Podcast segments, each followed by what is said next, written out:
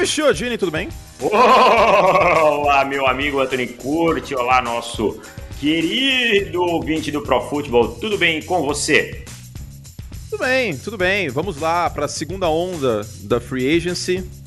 Essa é uma segunda onda que a gente quer falar, né? Porque outras segundas ondas aí tá complicada a vida. É, bicho. Né? Tá, tá bem complicado não. o Brasil, não está fácil para ninguém.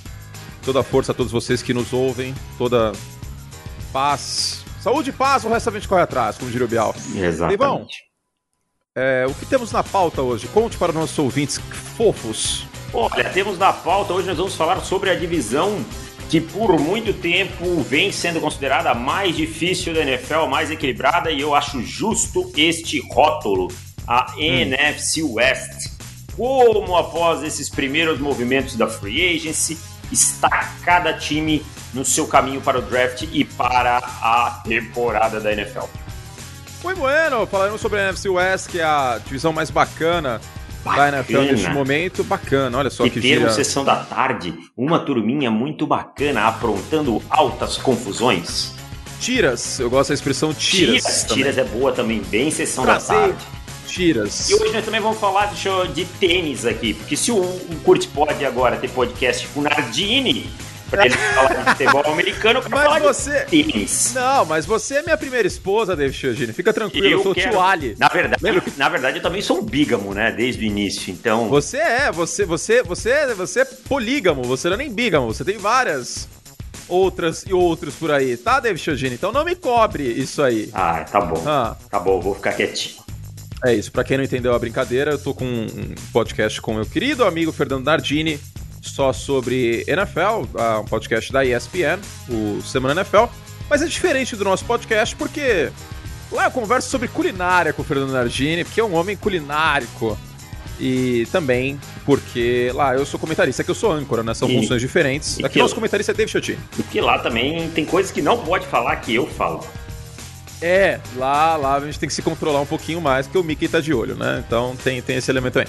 Mas vamos lá, então, Deivão, falar sobre a NFC West em especial, porque é uma divisão forte e é uma divisão que não tem favorito. É a única divisão da NFL que você consegue com tranquilidade dizer que qualquer um dos quatro times pode ser quarto colocado ou pode ser campeão. É uma pegada meio Campeonato Paulista em 99, assim, sabe? Sim, quadrangular final. É, qualquer um dos quatro times pode ser campeão, pode ser quarto lugar, pode ser white card, vai ser uma coisa muito louca e a Free Agency escancarou, entre aspas, um pouco mais isso.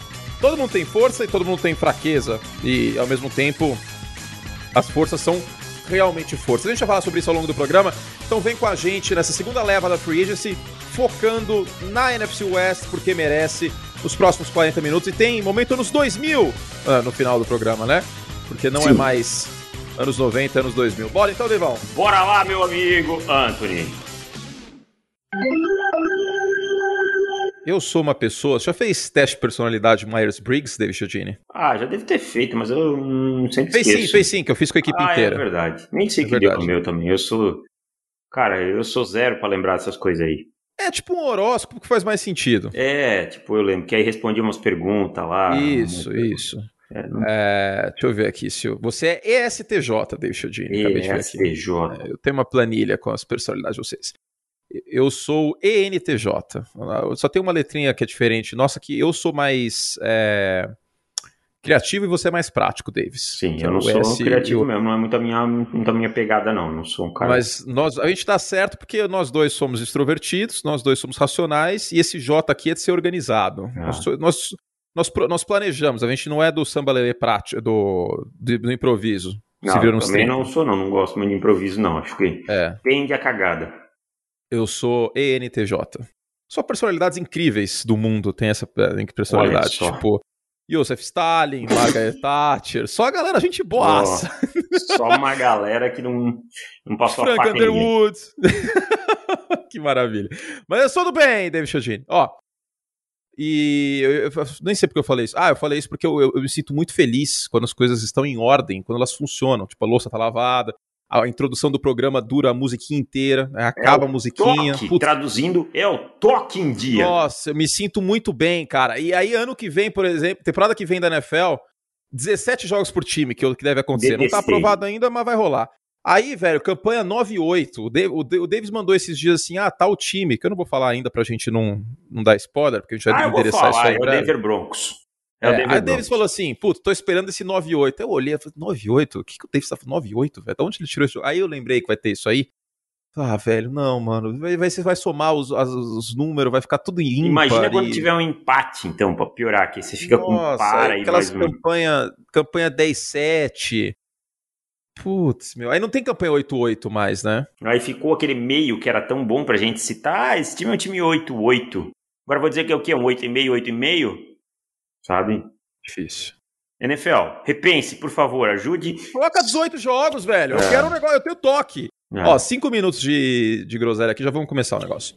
Devon, acabou a era do câmbio automático, né? O nosso querido Jared Goff foi para Detroit, que é a cidade do, dos carros, então essa analogia tá melhor do que nunca, fiquei muito satisfeito. O time da Marta Ford, né? Diga-se de passagem. É, Marta Firestone Ford. Firestone Ford, verdade. A mulher verdade. é um carro ambulante.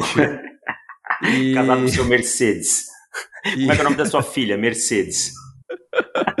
e, enfim, o câmbio automático tá lá, vai dar umas emperradas esse ano. Depois a gente fala. NFC North é um show de horrores. A senhora né? tem algum parente no Japão tem o seu Nissan? é, mas sabia que a, a, Nissan e a Renault são no mesmo grupo? Tá, tá começando a virar moda isso. A, a Fiat, a, a, Jeep. Sabe que eu entendo muito de automobilismo, né? Muito a minha praia, eu tô muito atualizado. O Davis virou, tava eu, eu e, o, o Bulho todo empolgado com a temporada da, da Fórmula 1 voltando. Ele falou assim: esse ano eu tô com uma expectativa boa com a Arrows. a Arrows acabou em 2002. é, vamos lá, Davis. Matt Stafford chegou e era a peça que faltava no quebra-cabeça, né? Eu lembro quando eu jogava o Madden em 2008, você podia criar, uma época que o Madden era bem feito. Você podia criar no modo carreira seu jogador e tinha uma entrevista, você ah, qual time você quer ser draftado? Aí, tipo, Packers tem muita história, Raiders, eu gosto do uniforme, e a terceira opção era Rams, eu sou a última peça do quebra-cabeça. E está muito atual isso, porque o Matt Stafford pode ser a última peça do quebra-cabeça do título dos Rams. É, cara, e assim, eu sempre falo, o que faltava pra gente colocar os Rams como contender, né? Contender mesmo ao Super Bowl. É, fazendo uma analogia com o box, com o UFC, com o que vocês preferirem, para ser o desafiante ao cinturão. Sabe? O que faltava? Fal... O Mr. T. É, isso, para lutar com a Apollo. Faltava o quarterback, porque o time todo é bom. Quando eu olho pro, pro roster do, dos Rams, eu não consigo enxergar muitas fraquezas. Claro, talvez o corpo de linebacker precise de melhora, mas é muito bem protegido pela linha defensiva. Agora precisa repor umas peças na secundária, mas não é nada grave, não é nada que nenhum time que tenha chego. Uhum. Por exemplo, os Chiefs. Quando eu olho para o roster dos Chiefs, muito mais che BO. chegou ao Super Bowl, muito, muito mais BO. Mas tinha Pat Mahomes. Não estou comparando o Mahomes com o Matt Stafford, mas eu estou dizendo que o Stafford pode potencializar esse ataque, que é um ataque com Cooper Cup, que é um ataque com Robert Woods, que é um jogador que eu gosto demais, Van Jefferson, agora o Ken Akers, agora o Deshaun Jackson para ser um cara situacional. Então, assim, eu acho que chegou a peça do quebra-cabeça. Vamos ver como uhum. vai encaixar e como o Chama que vem vai saber trabalhar isso. Deixa eu abrir aqui o Orlets. Para quem quiser ver esse site como sugestão, é muito bom. Inclusive, é o site que geralmente a gente usa para ver os plantéis, os rosters, né? Plantéis ele tem os plantéis dos times aí. E ele é de acesso público, tá? Vocês não precisam ter conta nem nada, né? Tem algumas coisas da NFL que você precisa ser jornalista, tá? Eu não sou jornalista, sou comunicador. Sou eu comunicador, nunca, já falei. Nunca fui jornalista. Então, não, sou comunicador. Não fiz faculdade de jornalismo, não sou. É, enfim, que comunicadores têm acesso tal, porque tem que ter senha. Mas vamos aqui ó, ao, ao Orlets, o U-R-L-A-D-S.com. E ó, você pega a defesa, você fala assim, putz, mas linebacker, mas o Micah Kaiser, se machucou no passado, inclusive, mas não, jogou bem, tava muito bem no início da temporada. O Leonard Floyd pode não ser a melhor coisa do mundo pressionando o quarterback, mas você tem o Aaron Donald ali no meio, isso já, já ajuda bastante. Sim. Né? O Joseph Aaron Donald Day é um jogador interessante também. É um jogador interessante, o Sebastian Joseph Day. É, quem mais temos aqui? Aí nós temos. O, é, o Ocoronco, pode ser que renda alguma coisa. Para mim, cara, eu, eu, não, não vou dizer que é a melhor, porque aí eu teria que dar uma olhada em todas as outras é, duplas. Mas Jalen Ramsey e Darius Williams é uma dupla top 5 da NFL de cornerbacks. São poucos os times que têm dois cornerbacks nesse nível. O Darius Williams jogou demais em 2020. Foi para mim um dos jogadores mais esquecidos e mais subestimados da, da temporada. Aí você tem um David Long indo para a terceira temporada que pode suprir esse papel do, do Troy Hill que foi embora. Então, assim, ah, o Jordan Fuller e o Taylor Rapp vão acabar fazendo a dupla em campo juntos. Então, tem várias situações, várias coisas. Só que o time também perde o seu coordenador defensivo, né? É, o Brandon Staley virou head coach no Los Angeles Chargers. E chega o Raheem Morris, que. Olha, é, quando entregaram a defesa do Atlanta Falcons com bem menos deu talento, uma melhorada, deu uma deu melhorada. melhorada. Deu uma melhorada. Bastante menos talento. Hum. Vamos ver o currículo dele aqui. Tô abrindo a wiki dele também. É, foi o primeiro trabalho dele como coordenador defensivo, foi em Atlanta, né? Antes ele tinha sido técnico de secundária em Washington, técnico de secundária do, do dos Buccaneers. É, foi, foi head coach, inclusive, dos Bucks, né? Teve essa passagem como head coach. Ele foi head coach dos Bucks? Foi, Pô, 2009 ah, 3, 2011. Três anos, é, ele foi defensive backs coach e depois foi pro Washington e tal. É, é exato. E, enfim. É um cara que a gente vê que tem é, know-how no, na secundária, né? Que é, que é um ponto forte, foi um ponto forte dessa defesa ano passado, né? É, e que precisa. que não tem tanto talento assim, além do, da dupla de cornerbacks, né? Os safeties não são aquela Coca-Cola toda em nome. Mas até aí, em nome também, essas defesas não era essa Coca-Cola toda. Coca, patrocina a gente, por favor. Eu tô sem beber Coca até o final do ano, com a da promessa lá, mas por favor, patrocina nós. Pode mandar para mim que eu bebo. Manda pro Deivão, que o Deivão manda ver. E rendeu, né? Mesmo sem, sem muito, muitos nomes famosos para além do Jalen Ramsey e do Aaron Donald. Então, a gente tem que dar o benefício da dúvida, ao menos, para essa secundária dos Rams, esse fundo do campo dos Rams. O John Johnson, lembrando, saiu também, foi para o Cleveland Browns, uma aposta muito boa dois, de né? Cleveland. É, é os dois, exato. O, o, Troy Hill também. E Cleveland, que a gente vai falar em outro momento e merece ser falado. Aguardem, tá? Porque é um assunto que a gente tem que conversar. Pode ser uma grata surpresa o Cleveland Browns nessa próxima temporada. E Davis, uh, o Matt Stafford parece pouco, né? Só a chegada do Matt Stafford, manutenção do Leonard Floyd. Mas, cara, é, é, abre um leque tão grande de possibilidades é, o, o, o Matt Stafford para esse ataque. É o primeiro grande quarterback não é grande, tipo, não, o Matt Stafford não é um quarterback de elite, mas ele é um bom quarterback. Um ele bom tá acima da linha de Garópolo com certeza absoluta. Ah, sim. E ver o, o Sean McVay com um bom quarterback vai ser uma coisa que eu tô bem ansioso aí pra temporada 2021. É, a gente sabe que o Sean McVay é um, é um treinador, né, e mente ofensiva é, criativo, extremamente criativo, ele tem os seus, seus paradigmas de jogo e tal, mas por muitas vezes ele teve a limitação do Jared Goff, né, em coisas que não ele não pôde colocar. Por exemplo, o que o time ganha com o Matt Stafford? Um quarterback tem uma capacidade vertical enorme, né? E quando eu falo capacidade vertical, não quer dizer que o Goff não tinha capacidade de lançar a bola de forma vertical. Mas o Matt Stafford não é aquele quarterback que só vai conseguir colocar a bola quando o jogador tiver aberto, esse tipo de coisa. É um quarterback que tem braço para lançar é, uma bola em profundidade para o jogador no ponto futuro, é um quarterback que vai conseguir colocar uma bola numa janela apertada. E, assim, eu, eu vou. Eu já, fiz, já, a gente já fez isso e falou. Jared Goff foi muito corajoso no final da temporada, muito raçudo, jogando com sua, seu, problema no dedo e tal. Mas em termos de culhões, são poucos os quarterbacks que têm tantos culhões como o Matt Stafford na liga. Ah, é, ele jogou ano passado machucado também, né? Várias vezes foi pro sacrifício. Eu ia dizer várias vezes, né? Tipo, Várias ele é um, vezes um protótipo de Big Ben, diríamos assim. E todo mundo ficou muito feliz do, no vestiário de Detroit, os companheiros de equipe dele, por ele ter essa oportunidade, ter um cara bem quisto.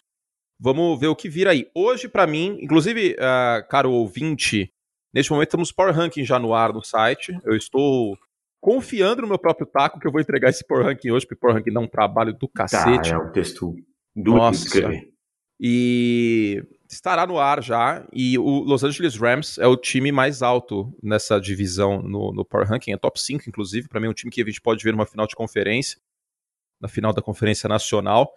E, Davis, se for uma final de conferência contra a Tampa Bay, vale lembrar que com o Jared Goff em Tampa, os Rams venceram a partida no passado. Venceram, então, venceram, venceram. Vamos ver. Não é, não é garantia de título para os Buccaneers, não, tá, gente? Eu sei que o Tom Brady é incrível, maravilhoso cara é tão bom que tá me fazendo não comer pizza e hambúrguer faz um mês e meio já. Mas, ó, vamos segurar, calma aí. Tipo, é favorito, tá isolado, uma primeira prateleira para mim, mas para você não, né, Davis? Você não, vê Tampa não. Bay e Los Angeles juntos. Eu coloco, eu, eu já gostava muito desse time de, de Tampa, né, e aí eu acho que agora esse time se coloca na mesma prateleira. Ah, time de Los Angeles, desculpa, se coloca na mesma prateleira. Claro que a vantagem é do campeão, né? Até que alguém me tire o cinturão, eu sou o campeão. Uhum, né? Então, para você se tornar uma lenda, você tem que derrubar outra. Mas eu acho que os Rams, quando eu olho hoje, eu vejo e me perguntem assim, quem pode bater o, os Buccaneers? Os Rams. Eu não penso duas vezes apesar dos Packers terem o MVP da temporada passada. É, mas os Packers vêm de duas derrotas é, contra o Tampa Bay, né? Então é mais difícil é mais sustentar difícil. esse argumento. E, e, não, não corrigiu os seus principais buracos, né? Não. não é, ainda então... perdeu o Corey Linsley, trouxe de volta o Kevin King, que é, é, é um desfalque na que, prática. Que é, que é muito legal pro, pro Tom Brady ver o Kevin King em campo. Então. Maravilhoso. Então... Aí alguns torcedores dos Packers mandaram assim no YouTube pra mim, ah, curti, mandaram de maneira super educada, super elegante, inclusive. É, inclusive, queria agradecer a todo mundo que, que me segue lá no, no, canal do YouTube, muita gente educada e é muito gostoso conversar com vocês. Falei assim, ah, mas é, e se draftar um, um cornerback na primeira rodada? Não, não é mitigado esse problema? Então, a questão é que quem você acha que vai ser titular na semana 1? É. O Calouro ou o Kevin King? E assim, não é como Entendeu? se os Packers não tivessem tido tempo de avaliar, né? Foram quatro anos avaliando o Kevin ah, King sim, e ele nunca. Sim. É, porque sendo prático, Kevin King era uma escolha de primeira rodada. Ele era a escolha 33, né? Que é a primeira sim, escolha sim, da segunda eu rodada. ele bem alto no, no, no, como prospecto, viu? Para mim foi uma decepção. Onde ele era? Mississippi State? Não, não lembro dele. Eu acho que é o Washington, deixa eu checar. Eu não aqui. tinha, eu lembro que eu tipo, tinha ele é um assim tipo de meio, meio de, de posição, não era um é, dos prediletos. Washington, Universidade Washington. Ó, oh, minha memória tá boa, hein? É. Ômega 3 tá em dia, Universidade não. de Washington. Segunda rodada, escolha 33. Ah, não, não tinha assim um grande apreço, mas também não achava um mau jogador. Então. Não, tinha ele cotado ali. Ali, final de primeira rodada, segunda. É, não tinha não, cotado como top 10. Não era uma coisa não. assim, ó, oh, meu Deus do céu. Não, eu digo assim, eu tinha ele no meio da, da, posição de cornerbacks, assim, tipo 5, ah, 6, sabe?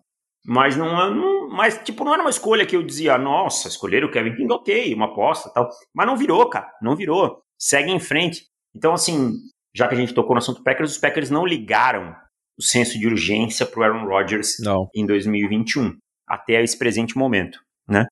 E é. isso está cada vez. A gente ouve alguns boatos de reestruturação contratual e tal. Mas não, tá por que, que, ele vai fazer isso, cara? Eu, eu, eu, se eu sou o Aaron Rodgers, agora vai irritar torcedor dos Packers pra cara. Ó, se eu sou o Aaron Rodgers, eu não ia querer continuar lá, não, velho. Os uhum. caras só reagem às coisas, entendeu? Tipo, não, parece que não tem plano. É bumba meu boi total. Eu ia falar, ó, galera, valeu.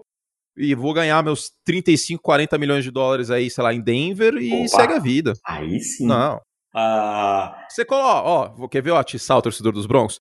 Coloca o Aaron Rodgers em Denver hoje. Esse time é favorito na AFC. É primeira prateleira. Primeira prateleira. Vai brigar com o Kansas City. Juro por Deus, hoje, você coloca o Aaron Rodgers no Denver Broncos, o Denver Broncos é a primeira prateleira com Kansas City e Buffalo. Vai ganhar 10 jogos na temporada com tranquilidade.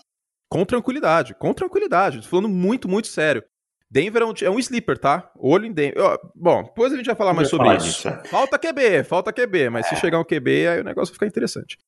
E os Roger, voltando. Só, só para terminar do Roger, desculpa. É assim, hum. de qualquer forma, os Packers vão, vão ter escolhas estranhas. Ah, reestrutura com o Roger, joga dinheiro para frente. Faz o que com o Love, entendeu?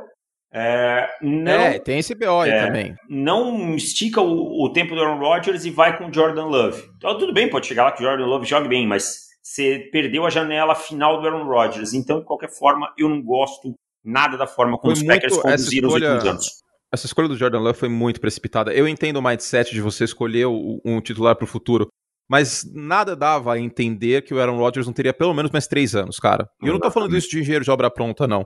Porque a gente falou isso na época do draft, antes da temporada de MVP do Aaron Rodgers. Era muito difícil imaginar o Jordan Love em campo em 2021, em 2022. Então, é, é muito tempo para o cara ficar no banco para você gastar uma escolha de primeira rodada de um time que tem outras necessidades e cujas necessidades, se supridas, pode dar um salto de produção para ser campeão. Então, é, é, era o nosso argumento na época e mantém o nosso argumento agora. Mas voltando, a gente falou disso porque, falando em Rams, tem que falar de Buccaneers e tem que falar de Packers, que são para mim os três uh, desafiantes aqui ao título, competidores pelo título da Conferência Nacional. Claro, outro time pode ser campeão, inclusive vindo dessa divisão, e a gente vai seguir falando dela agora, Davis, sobre o Cliff Kingsbury.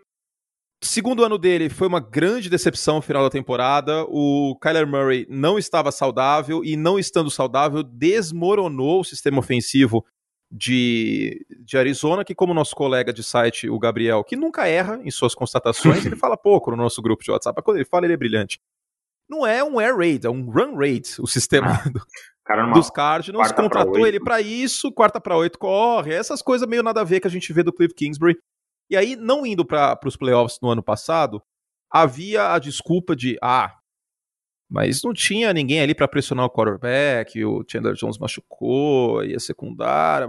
Reforçou a defesa, certo? Trouxe o J.J. Watt, o Chandler Jones volta.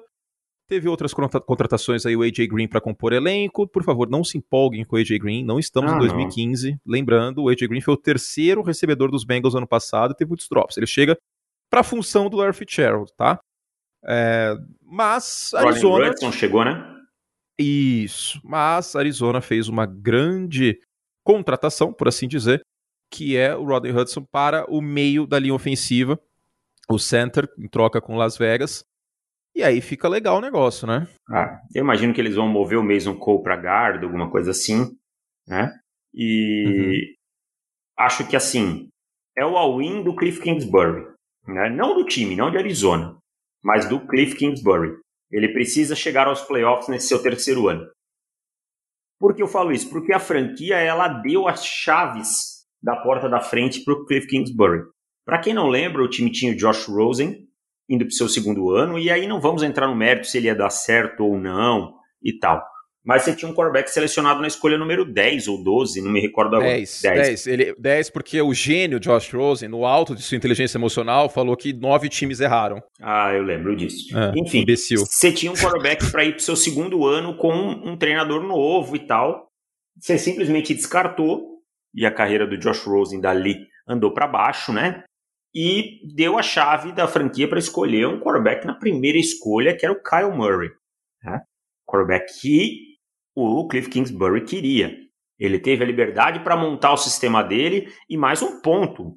O time trocou pelo DeAndre Hopkins, né? O time buscou o DeAndre Hopkins, né?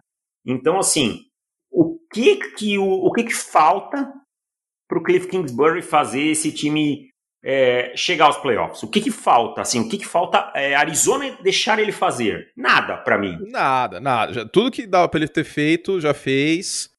E é isso. Agora, vou fazer uma analogia. Hum. Vamos lá, que vocês sabem que eu gosto muito. Você é o dono do restaurante. Uhum. Aí você contrata o Jacan. Oh. Certo? Contratou o Jacan. Aí o Jacan chega lá, fala: quero tempero, quero um monte de coisa. Aí você vai lá, compra todas as coisas pro Jacan. Beleza? Uhum. Aí o Jacan tem todos os ingredientes. Aí faz Ele o prato pode merda. falar que é, tem todos os ingredientes e e tem os assistentes da cozinha, tá, tá tudo maravilha lá. Que quis o Vance Joseph, trouxe tudo, tudo lá que ele quis, que ele pediu. Aí se sai um prato merda, a culpa é do tá, Jacan. Né? A culpa é do Jacan. Eu acho que o Jacan não faria isso porque é um excelente chefe, mas a culpa é do Jacan. Então, essa é a situação do Arizona Cardinals. O Cliff Kingsbury pediu todos os ingredientes, pediu lá o, o o Kyler Murray, que foi a primeira escolha geral, que na prática é você pedir uma. Como chama aquelas coisas que são caras? Trufas. Tru, pediu, tipo, trufa, não sei da onde, que custa sei lá quantos mil reais o quilo. Tá lá. Tudo que ele precisa, o mise en place tá lá, só fazer a, a cozinha, a comida. Se não fizer, a culpa é do chefe. Exatamente. É o que eu falo, não dá para tirar mais a responsabilidade. E são dois anos de decisões questionáveis do Cliff Kingsbury. Decisões de campo questionáveis, é, momentos em que ele precisava ter feito ajustes e não conseguiu. Eu lembro da gente falando muito, eu não sei se você está com suas estatísticas aí fácil, mas Curte Stessaninfo? É, calma aí, calma, calma aí. Assim, eu, eu, olha abro. só. Eu, ó, fiquei até empolgado. Fiquei... Ele gritou, parecia gritando, meu amigo! Puxel, Puxel. Curte Stessaninfo é Puxel. Já abri minha base de dados, eu me sinto um hacker, eu me sinto Matrix nesse momento. Diga, Davis, o que você precisa? Os problemas contra Blitz, né? E, e a gente não viu o Cliff Opa. Kingsbury fazendo um ajuste contra Blitz, especialmente na segunda metade da temporada. É, quando o Murray tava dodói e não conseguia fugir das Blitzes igual, né? Faltava mobilidade, né? Então, é, a gente viu padecendo de boas decisões, cara. Faltando, eu gostei dessa palavra, padecendo. de boas decisões, vou usar em algum texto. Então, já são três anos, né? Não tem mais desculpa. A NFL não tem tanta paciência para treinadores e ainda mais que não tem um grande currículo como o do Cliff Kingsbury. Vamos lá, quer ver? Hum. Touchdown a interceptação do Kyler Murray. A partir de qual semana que ele tava mais dodói? Ah, semana não, 10? Pega da 10 em diante aí que a gente não, tem, tem temporada inteira. Três touchdowns, cinco interceptações contra Blitz a temporada inteira. É, um, é um número que assusta. É foi o 32 né? da NFL, foi o pior da NFL. Você pega da semana 10 em diante, um, um touchdown, quatro interceptações contra Blitz, o Kyler Murray. Contra Blitz, tá? Só. Você pega da semana 10 em, em, diante contra Blitz, o QBR dele, o rating foi de 51.2, 27 da liga. Você pega a porcentagem de passos completos contra Blitz do, do Kyler Murray da semana 10 até a semana 17, 52%, 29 então, quer dizer, não é como se ninguém tivesse percebido isso, porque todo mundo percebeu e nós que, que somos um Zé Ninguém no mundo, aqui no Brasil, que os Estados Unidos, os caras não sabem nem qual é a capital do Brasil lá, eles devem achar que é Buenos Aires, e nós aqui falamos essa tecla. Uhum. Supomos que uma comissão de técnica de NFL né, com saberia isso também. e tal, né, com tudo. Exato, todo, isso aí era fato notório, que contra a Blitz o Kyler Murray estava tendo problemas. E o Cliff Kingsbury não fez os ajustes. Tava com muito, tava com pouco sal a comida, não foi lá e não colocou sal na panela. Então, assim, e como eu disse, não é um treinador que tem um currículo para sustentar três temporadas ruins. A gente não. viu um Doug Peterson, é claro, teve que problemas é, de relacionamento, eu entendo, pá, muitas coisas internas, mas caiu três anos após ganhar o Super Bowl, né? Uhum, Foram exatamente. três temporadas depois do Super Bowl, né? Sim, 18, 19 e 20. 18, 19 e 20. Três temporadas. É, eu sou, às vezes eu me confundo nas datas, mas é da idade um pouco. É, mas então é isso, cara. Treinadores com bem mais know-how e bem mais respeito dentro da liga caíram, tá? Então eu acho que assim, pro Cliff Kingsbury é um chegar aos playoffs e chegar bem aos playoffs. Não é aquela chegada ramelando na última semana, você sabe que o time vai bater no wild card e voltar. Tem que chegar e chegar bem aos playoffs. É isso.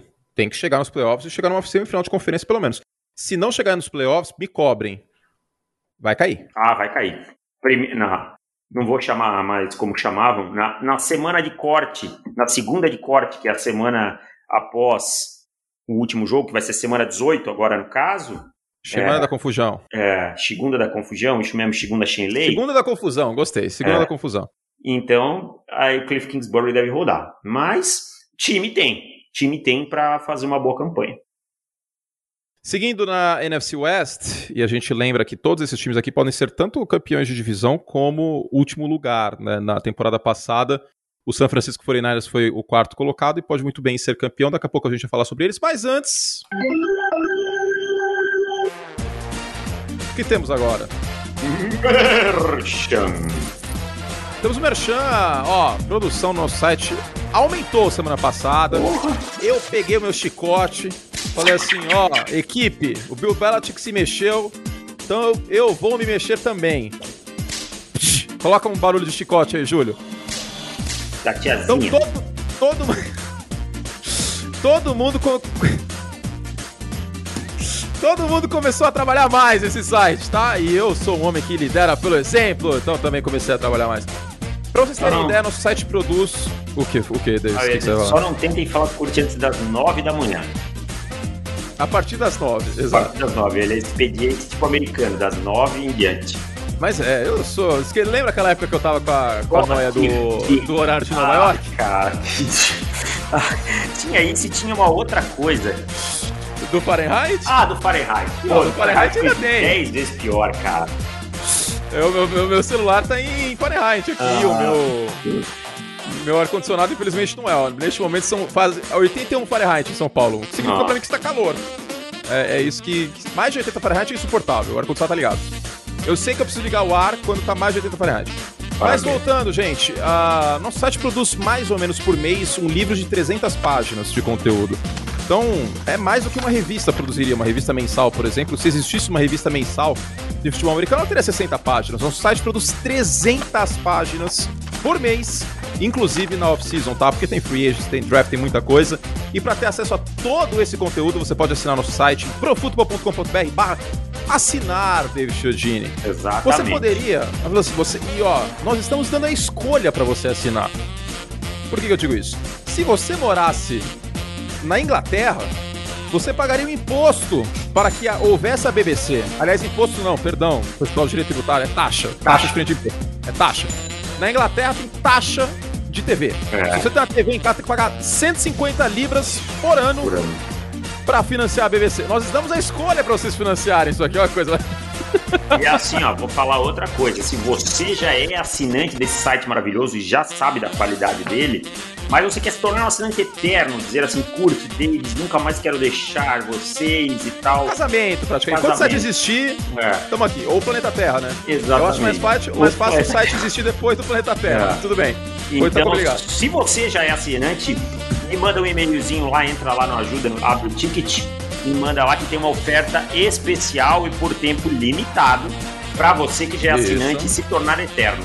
Então manda lá que quem vai responder sou eu e a gente sempre conversa. Eu tenho uma oferta caprichada para você. Vale a pena. Parcelado, hein? Parcelado. Parcelado. Sabe que parcela é importante. Ó, oh, nossa, eu tô muito bem hoje na, na, na, condução da mesa de som aqui. Então é isso, gente. profutbol.com.br barra assinar. O dobro de podcast, o dobro de conteúdo para você ter acesso aí a 300 páginas puras de NFL por mês e para você chegar na temporada voando com muito conhecimento e deitando no WhatsApp nos seus amigos, você, aqui ó, pá, quem é Raheem Morris? Ninguém sabe, aqui ó, pá, Raheem Morris, ouvi lá no podcast, podcast de sócios, que a gente chama de sócios, né, nossos assinantes, que estão juntos nessa empreitada. Enfim, Davis, o dobro de conteúdo para o futebol.com.br assinar. É isso. Se você pulou o merchan, profutbol.com.br. É que nem Jequiti. Pá, do nada eu vou começar a falar. Profutbol.com.br assinar. Tá na descrição do podcast. Vem com a gente, plano anual 10 vezes sem juros, tá? De hora em hora. É, de hora em hora, o SBT informa o resultado parcial da telecena de Páscoa. Meu. 01. 0... Bom. É... Linha de Garópolo. Temos um novo conceito para deixar as pessoas bravas. Olha, cara, acho que não tem muito como ficar brabo. Acho que mesmo é, torcedor não, não. do ninguém, Acho que ninguém vai defender isso aí, não. É. não vai defender esse BO aí, não. O cara é só bonito. Essa é a conclusão que as pessoas é. chegaram. Não é que ele é tenebroso ou que ele não possa jogar na NFL. Não é isso. E nunca foi isso que a gente falou. Mas que o Gar... tentaram colocar o Garópolo. Garópolo levou os 49ers ao Super Bowl. Cara, Teve jogo nos, nos Essa playoffs. aí é da, é da, mesma escola. Jared Goff levou os, os Rams ao Super Bowl é. e, e, o Goff é melhor que o, que o Dak Prescott por causa disso, né? É. Então, tá. assim, tá. tipo, vamos, vamos, vamos ser um pouquinho mais balanceado, né? Ele teve seus momentos importantes na campanha, especialmente em drives finais e tal. Mas nos playoffs teve um jogo, por exemplo, contra a Minnesota que ele quase não lançou. Contra os Packers ele praticamente não lançou. Ah, ele ah. teve números de quarterback de 1973 é, nos playoffs, mais ou menos. Então, assim, então, ninguém quer dizer que o Jimmy Garoppolo é um quarterback terrível, mas o que sustenta o Jimmy Garoppolo é ao redor dele, muito bem feito, né? Agora eu vou te fazer uma pergunta. Faça. Robert Saleh, quanta hum. diferença vai fazer nesse time a sua saída? Porque é uma defesa Muita. Robert Saleh, né? Muita, pela intensidade, pelo puxel. Coordenador a defesa tem que ser agressiva, ela tem que ser tem que ser assim, né, cara? Uma defesa passiva, a pior coisa que um time pode ter é a defesa passiva. Putz, é irritante. E. Então, o Robert Saleh tinha um técnico que segurava ele para ele não entrar no campo. É isso que eu quero do meu coordenador defensivo. Eu quero um cara figura dele, quero... né? A figura Sim. dele. Cara grande, é, meio Vin Diesel.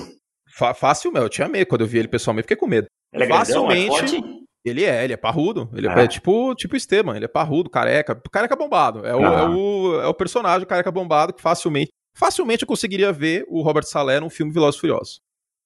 Então, assim, eu acho que é, eu tenho um pouco de medo quanto a isso. O novo coordenador é o Demico Ryans, que já trabalhava no, nos 49ers, né? Estão ficando velho, hein? Eu ah, vi esse cara jogando. Eu vi esse cara jogando bastante tempo nos, nos bastante Texas. tempo nos Texas, linebacker. É. Era um bom jogador, bom jogador. Então, eu tenho essa Mas preocupação. o que empolga, o que empolga São Francisco é que a free agency foi muito boa, né? Trou renovou com o Trent Williams. O Trent Williams, na semana 6 em diante, foi o melhor jogador de linha ofensiva da NFL em sustentação de bloqueios, pass rush win que quando você sustenta o bloqueio por pelo menos dois segundos e meio, que é bastante tempo, né? Dois segundos e meio. Sim. É, contratou o Alex Mack. Alexis Mack, eu acabei de inventar um nome para ele. Tá que... o... Alex era o Lalas, eu acho, não era? O Luiz Roberto, o Luiz Roberto que fala Maxi, o... Sempre é, Alex Lalas. É, Alex Lalas. O Alex Mack, ele estava em, em, Atlanta, trabalhou já com o Kyle Shanahan. Quando o, o Shanahan era coordenador ofensivo dos Falcons, o, o, Alex Mack era o center. Era o center. E é, um, e é, um, center que cai como uma luva nesse sistema de bloqueios em zona que é rodado em São Francisco, que o Shanahan rodava lá em Atlanta. Você requer certa agilidade do, do center e é um cara bem mais disponível que o Weston Richburg em termos de, de lesões, etc. O Alex Mack tem 35 anos, mas não tem esse histórico de problemas. Então isso ajuda bastante. E tem a renovação do Jason Verrett por um ano, 5 milhões que é uma baita de uma aposta. Se ficar saudável, é um jogador acima da média, melhor que o Richard Sherman. Então, com todo mundo saudável, né, Davis? O Verrett, o Kiro, o Garópolo, o Bolsa. Com essa galera toda saudável, é um time para ir para os playoffs. Eu ficaria extremamente surpreso se o São Francisco não fosse para a pós-temporada, considerando o núcleo do time saudável. Aí você tocou num ponto aí que eu não, não tinha me tocado, né? As lesões ano passado minaram esse time, né? Não teve, acho que nenhum o oposto, time... O oposto de 2019, porque 2019 o time... Ninguém machucou quase. Já. É, é um time que ano passado eu não, não, não tava lembrando disso talvez tenha sido a equipe mais prejudicada por lesões durante o ano. Da NFL? É. Denver, Denver e São Francisco, é, para mim. E, e, de principais nomes, assim, né? Você vê Nick Bolsa machucado, vários caras de, de importância no elenco, né? E por uhum. longos períodos. Então, realmente, eu concordo. É um time para voltar a disputar playoffs. E a gente está falando de Jimmy Garoppolo, acho que volta a disputar playoffs com o Jimmy Garoppolo de quarterback, mas é, também tem a opção de, na 12, cair algum quarterback que eles gostam ou fazer algum movimento para subir e pegar algum quarterback no draft. Então eu acho que assim, não dá para a gente descartar São Francisco se movendo por quarterback no draft ainda. Eu acho que é cedo. Mas, por exemplo, uma movimentação que faria um splash, que daria um, um tesãozinho no torcedor dos 49ers, mas que eu não acho que faz muito sentido, seria o Mac Jones, porque o Mac Jones não é tão melhor assim que o Garoppolo, por exemplo, é, como prospecto que o, hoje. O Mac Jones, é, eu acho que a gente tem que olhar ele como um prospecto assim. Até onde você acha que você consegue ir com um quarterback sólido para bom? Eu sou dos que defende que para mim eu preciso de um grande quarterback. Eu quero um grande quarterback para formar ao redor. É isso, é isso. Alguns acreditam que não.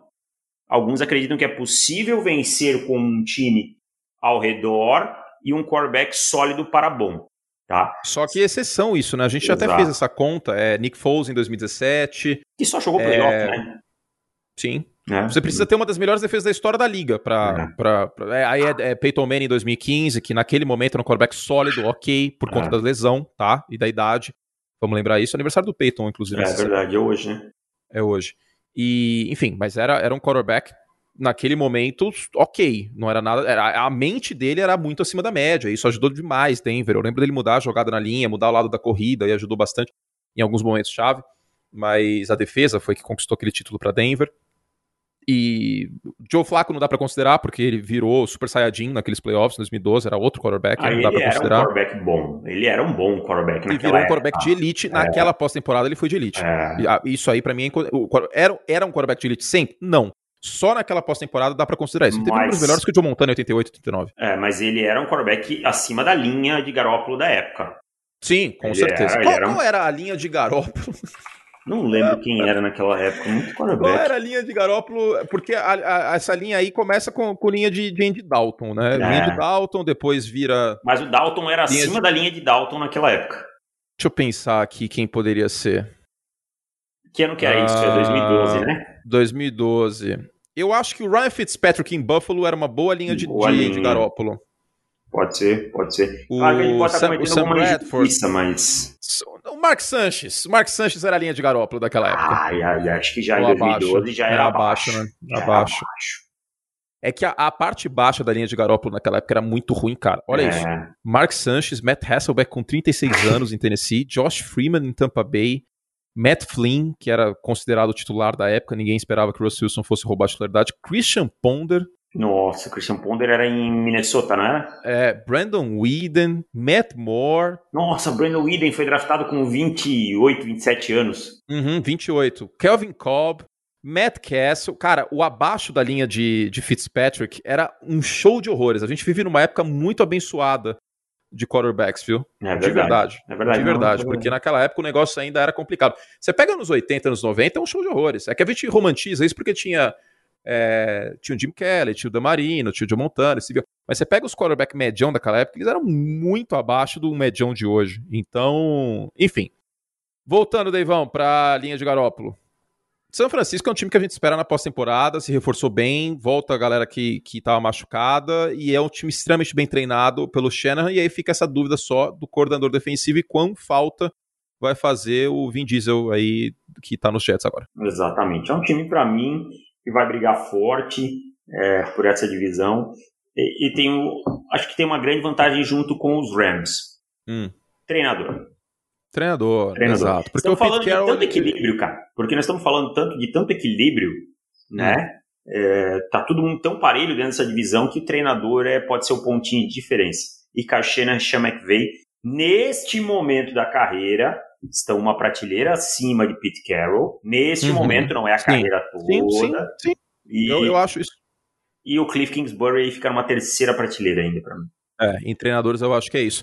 E a gente tem nesse momento uma classe média da NFL que tá uma loucura, cara, porque a gente tem, sei lá, no Power Rank que eu montei aqui, só para vocês terem ideia, São Francisco não tá nessa classe média, tá? Eu coloquei São Francisco como competidor, Seattle também, Arizona também. Todo, todos os, os, é, os times da NFC West eles estão ou desafiante ou favorito. Mas a classe média da NFL vai do número 13 ao número 25 no Power Ranking que está no ar já quando você está ouvindo esse podcast. E tem times aqui que tanto podem fazer uma campanha 7-9, quer dizer, 7-10, ah, que inferno que vai ser isso, como 10-7. E um desses times aqui pode ser 5-12. Concordo com você. Diria que hoje quando eu olho assim, eu penso Arizona, putz, Arizona, mas aí, pô, tem tanto buraco, esse time pode ser um 5, 6, 11. Mas aí eu olho e penso, pô, mas olha aqui quanta coisa boa. Ah, esse time aqui pode ser um 11, um 11, 6, entendeu? Então, passa muito por aí. E aí eu dou meu voto de confiança a Kyle Shanahan, que é um treinador é, de, de elite, de primeira prateleira, que eu acho que tira tira leite de pedra, às vezes mesmo quando não tem. E tem um bom time para tirar um suco legal. David Chodini, o senhor publicamente já disse qual é o seu time de futebol, né? Sim, sou corintiano. Você lembra é, da expressão quarta força? Quarta força, o Corinthians foi a quarta força em 2017. É, entrou no, no, ano como quarta força paulista na imprensa e tal, foi campeão paulista e campeão brasileiro naquele ano. O time que tinha, não tinha muitas estrelas, é, jogava na retranca, pá, o Carilli foi campeão. Bom. Carilli bom. Então, vamos, vamos fazer a quarta força aqui da NFC West? Um, ai, dois, ai, três, ai, quatro. Bora? Vamos lá. Ah, eu, eu tô fazendo o Power Ranking já, já vai estar tá lá. Então vamos lá. Bora. Primeiro para você, Rams. Rams. Segundo. 49ers. 49ers, tá. Terceiro, Seattle. Seattle, porque tem e... um quarterback melhor. E quarto, Arizona. Tá, Arizona. pra mim é isso também mas nada impede esses times de é, disso aí virar. Porque, por exemplo, vou, vou falar o Power Ranking aqui já. Los Angeles é o quarto do Power Ranking, para mim, dos 32. Seattle, é, São Francisco, nono. Seattle, décimo. Arizona, décimo primeiro. Ah. E eu não espantaria se daqui começasse a temporada, né, se fosse mexer nesse Power Ranking, power ranking ou é, acontecesse alguma movimentação no draft, São Francisco fosse para sexto, por exemplo sabe? Sim, sim. É, porque é bem plausível. Ou o Russell Wilson engatasse três partidas incríveis no começo da temporada e Seattle pulasse pro top 7. Não seria sustentar isso, né? Porque ah, o, o, Russell Wilson vem tendo problemas de sustentar o nível do jogo o ano inteiro. É, e, e, parece que é uma volta da filosofia, já que estamos falando de Seattle agora, né? Uma volta uhum. da filosofia, run the ball, vamos correr mais com a bola e tal. Então, assim, eu acho que Seattle tá meio dando uma green baseada nos últimos anos, sabe? Não tem conseguido maximizar o, o talento do Russell Wilson a ponto de ao redor dele. Então, Não à toa, o, o Russell Wilson ficou bem pistola ultimamente, né? E a gente viu todo esse embrólio aí de troca não troca é, nas últimas uh, semanas e meses, etc. Bom, uh, sobre Seattle, o Gabe Jackson é o suficiente para reforçar essa linha na medida do Russell Wilson não pedir para sair mais, por assim dizer? Assim, ó, eu vou te dizer, não é a pior linha do mundo, né? Quando você olha do N. Brown, aí você tem o Gabe Jackson, Brandon Shell, o Ethan Potich, o, o Damian Lewis, é, não é a pior linha do mundo. Mas quando você tem um quarterback de elite como Russell Wilson, eu acho que você tem que armar ao redor dele. Você falou uma coisa esses tempos que é verdade. Para uma Holmes, por exemplo, hum. é a lei de Gil. Vale tudo para proteger uma Holmes, menos o que a lei de Gil não permite. Hum. Então, é, eu acho ah, mas que. Mas se quiser, se quiser também, ah, nada cada contra, um. É, é, só, é só a analogia. Cada é um só, cuida da sua vida. É, é só a brincadeira. E. Cara, os Packers elevaram o Aaron Rodgers a nível de MVP jogando com os quitandeiros, né? uhum. Mas protegendo ele muito bem durante toda a temporada. Ok, se eu vou pegar os parâmetros contra Tampa Bay, é um casamento, Tampa Bay também teve muito mérito, mas a linha ofensiva dos Packers fez um trabalho brilhante protegendo o Aaron Rodgers. Quando a gente vai ver o Russell Wilson assim? Não, não viu ainda, né? é com uma linha que a gente olha e diga assim, é unânime. Não deu certo, a culpa é do Russell Wilson. Sabe? Quando você pode olhar e apontar assim, ó, não deu certo, não tá indo bem, tá sendo sacado, é por culpa dele. Entendeu? Eu, eu gostaria de ver o Russell Wilson com uma linha inquestionável, mas sempre tem um buraco grande em Seattle. Então o Seattle para mim é um time que aprende pouco de uma temporada para outra. E quando aprende pouco, você vai vendo a sua janela escapando. Para quem não lembra, o Russell Wilson é mais velho que Newton. Uhum. Tá? É, são contemporâneos, né? É. 2022, a gente projeta que o cap, que o cap da liga deu um estouro para 200 a 210 milhões por causa do novo mais, acordo hein? de TV. Pode ser até mais. mais. Então, mais, vamos, vai para 230. É, vamos, vamos ser conservador, vamos trabalhar no 210, né? Na pior hipótese. O contrato do Russell Wilson já começa a ser um contrato que para cortar e trocar já não vai pesar tanto na folha. E ele vai e pode ser que ele pentelhe até trocarem, sabe? Então eu acho que esse ato também precisa ligar o seu sensor de urgência. A franquia tem um quarterback de elite, a franquia tem um cara que está jogando em alto nível há tantos anos. Ah, mas falha em um momento não. Não tem como discutir que o Russell Wilson é um dos melhores quarterbacks da NFL. O, o contrato anterior do Russell Wilson, Davis, já, já era uma, um troco. Ó, 2015 a 2019, 21 milhões de média. Ah, o cara, em 2009 ele estava jogando a 21 milhões de média. Ah. Aí ele virou o quarterback mais bem pago da NFL, marca que foi superada pelo Patrick Mahomes. Da, depois da temporada do ano que vem, 2022, ainda não dá para cortar, porque é 26 milhões, ou trocar, né? O dead cap é muito alto. Mas depois de 2022, março de 2023, é tranquilíssimo em termos de cap porque são 13 milhões. Só que em 2023, o teto salarial vai estar, tá em, hoje é 180, vai estar tá em coisa de 250, 240 milhões facilmente, com 17 jogos por time.